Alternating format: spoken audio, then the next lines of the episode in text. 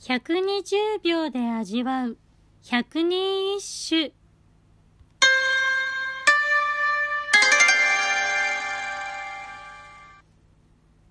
第99番。人も惜し人も恨めし味気なく。世を思うゆえに物を思う身は。言葉院人を愛しくもまた恨めしくも思うことがある。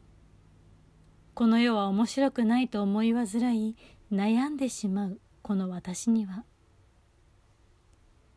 何とも切ないこの歌を詠んだ後鳥羽院は源平の合戦の壇ノ浦の戦いで命を散らした安徳天皇に代わり任期が重複する形で4歳で即位した天皇です。三種の神器が揃わないまま知性を過ごすこととなった後鳥羽天皇。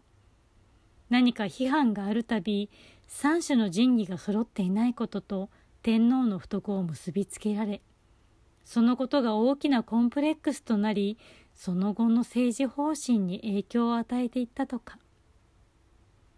若くして土帝天皇に上位するとなんと三代23年間にわたり院政を行いその強靭な路線の政治が後に倒幕を試みた上級の乱へと発展。そこで乾杯し沖ノ島へと配流されることとなります。この動乱は多くの人の運命を翻弄することとなりました。歌人としても後世に大きな影響を与え新古今和歌集の編纂を命じたものの自身も深く関与しました。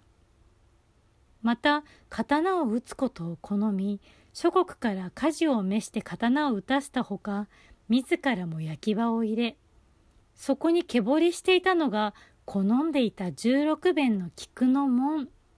そうこれが皇室の菊の御門の始まりとなったとのことです。